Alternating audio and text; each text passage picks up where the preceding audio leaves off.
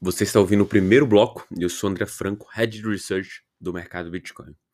Finalmente voltamos aí ao patamar de 30 mil dólares. Ontem o Bitcoin subiu 6% e atingiu essa marca.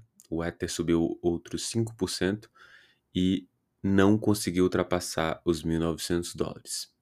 Hoje os dois ativos começam com variação positiva, abaixo de 1%, mas sustentam o preço atingido de ontem. Né? Logo, é, apenas essa sustentação já pode ser considerada algo positivo. Isso porque o contexto que a gente está vivendo recentemente acaba é, desenhando uma possibilidade de sustentação nos preços, justamente porque o grande volume aqui que puxou o preço do Bitcoin, do mercado inteiro, inteiro foi o movimento de spot, né? o movimento do ativo em si e não de futuros ou outros derivativos.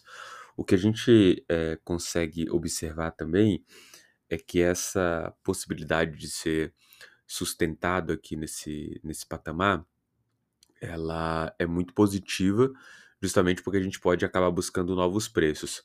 Toda a euforia com o ETF da, da BlackRock foi estabelecido e é, o mercado começou a precificar isso, se não como certo, pelo menos com alta probabilidade de ser aprovado a grande é, loucura aqui é o tempo que isso demoraria. O, o ETF vai demorar ali cerca de 240 dias. Podemos ter aprovação antes, setembro, outubro, como algumas pessoas têm especulado?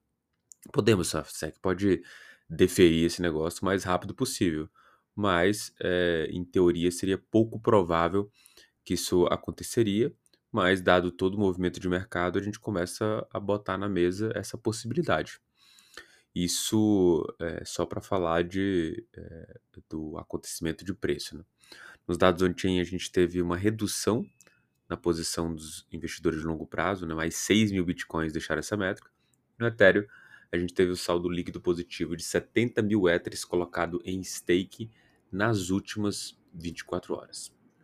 Quanto às notícias, aqui só meio para pontuar, né? A gente atinge é, os 30 mil dólares e, obviamente, muito puxado pelo ETF da BlackRock, mas acho que vale a pena a gente pontuar é, também que outras empresas pediram é, ETFs. A Wisdom Tree e a Invesco estão aqui no destaque da notícia. Além disso, a gente teve o lançamento da EDX Market, que é uma exchange de criptomoeda apoiada pela Fidelity a Charles Schwab. E nos Estados Unidos, dos Estados Unidos na Europa, o Deutsche Bank pediu em algumas partes da, da Europa é, o regulador é, autorizar com que ele tivesse uma licença de plataforma de custódia de criptomoedas. Esse movimento que pode é, ser avaliado como coordenado ou não coordenado acabou levantando uma suspeita no mercado de que esses institucionais estão aproveitando o um momento de queda para se estabelecer dentro desse mercado. A segunda notícia aqui, aí mais na, na ala é, de é, força-tarefa, né?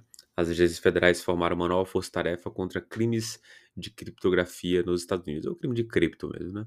A, a, a ação aqui apelidada, né? O grupo apelidado de Dark, Darknet Marketplace and Digital Currencies Crime Task Force, ele é um grupo interagências e vai investigar gangues é, criminosos que podem fazer é, esse tipo de transação usando a dark web, criptomoedas, facilitando o tráfico de drogas, lavagem de dinheiro, roubo de dados pessoais, exploração infantil. Inclusive já tem um alvo aqui é, no Arizona.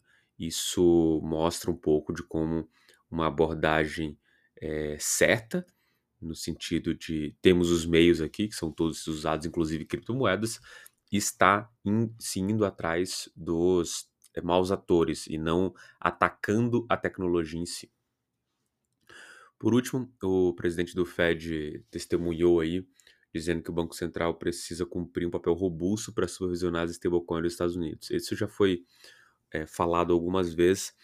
O Banco Central é, entende que ele precisa ter um papel central dentro do mercado de moedas estáveis, aí, as stablecoins, como o SDC, o SDT, ele precisa ser o agente que vai coordenar isso, até porque, em última instância, ele é o credor de fato. Então ele precisa ter um pouco mais de controle nessa situação. Perfeito? Muito bom dia a todos e bons negócios.